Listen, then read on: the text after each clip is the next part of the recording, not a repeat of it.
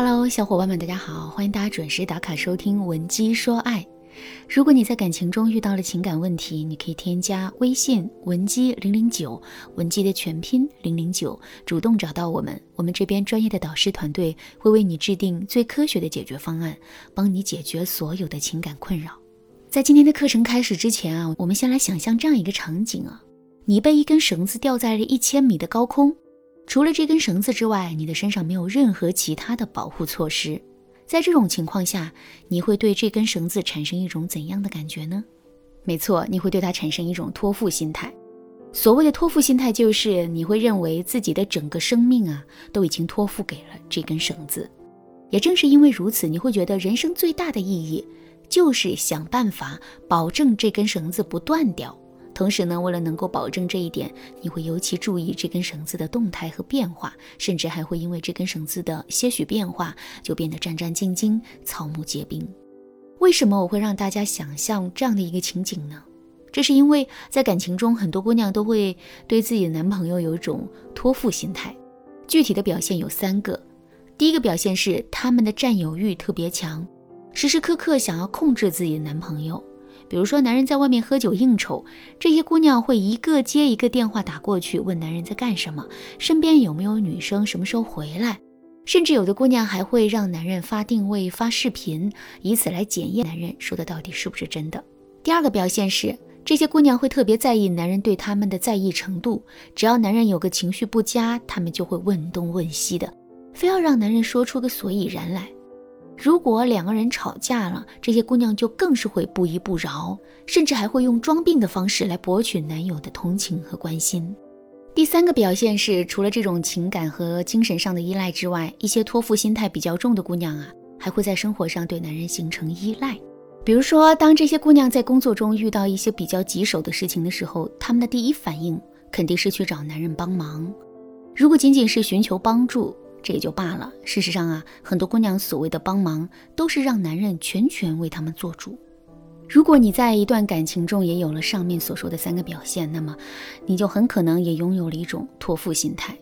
为什么我们会产生这种托付心态呢？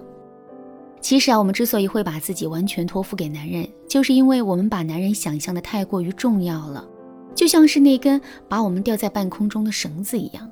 我们会认为男人就是那根绳子，他决定了我们的幸福，所以我们丝毫都不敢让他出问题。正是因为这种极致的需求，我们才会变得战战兢兢，时时注意男人的动向，并事事以男人为主导。那么，这种托付心态到底有哪些危害呢？第一个危害就是，它会严重透支男人对我们的耐心。我们都知道啊，男人天生是对女人有保护欲的。不过，男人的保护欲更多的是为了实现自己的英雄情节，也就是说，男人会很喜欢在我们身处危难的时候帮我们扭转局面，却不喜欢被我们时时刻刻处处依赖着。而具有托付心态的姑娘，恰恰需要的就是对男人时时刻刻、处处的依赖。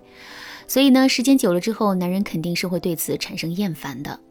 第二个危害是，托付心态很容易会让我们失去自我。中午的时候懒得出去买饭，于是啊就让同事帮我们烧了一份。第二天我们还是不愿意出去，于是啊就又让同事帮我们烧了一份。第三天、第四天依然是如此。之后你就会发现，如果有一个人一直愿意帮你烧饭的话，你就会逐步变得再也懒得自己去买饭了。其实啊，我们在感情中对男人的托付也是如此。今天遇到的事情了。我们跑过去找男人帮忙，明天遇到事情了，我们还是跑过去找男人帮忙。那么时间久了之后，事事依赖于男人，就会变成我们的一个习惯，而我们也终将会失去独立思考问题以及独立做决定的能力。换句话说，就是我们失去了自我。既然托付心态的危害这么大，那么我们该如何改变自身的托付心态呢？下面我来给大家分享一个特别实用的方法，增加自我的认同感。为什么我们总是想着把男人当成自己的依靠，而不是去让男人依靠我们呢？其实啊，这种依靠思维的形成，主要是因为我们对于自我的认同感太差了。我们不相信自己可以独立完成某件事情，所以我们才会习惯于去寻求别人的支持和帮助。进入一段感情之后，男人便成为了那个我们可以长期依赖的对象。正是因为如此，我们才会对男人产生一种托付心态。所以，想要彻底摆脱自身的托付心态，我们就要不断的增加对自我的认同感。怎么才能做到这一点呢？首先啊，我们要全方位的去提升自身的价值。比如说，我们内心最在意的事情就是自己长得不够漂亮，那么我们就要多花一些时间去学习穿搭和化妆，让自己变得越来越漂亮。再比如，我们一直都觉得自己不够聪明，那么我们就可以多去读几本书，多跟聪明的人一起交流。总而言之，一句话，我们内心越是缺少什么，我们就越是要想办法去补足什么。另外，我们还要知道的是，我们对于自我的认同感，并不完全是由我们自身的价值决定的。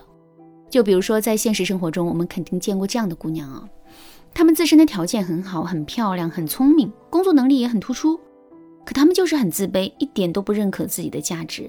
所以到最后，他们要么是找了一个比自己差很多的男生，要么是一直遇人不淑，深深的陷在渣男的陷阱中。为什么我明明很有价值，可是却不认可自己的价值呢？这很可能是由我们的原生家庭导致的。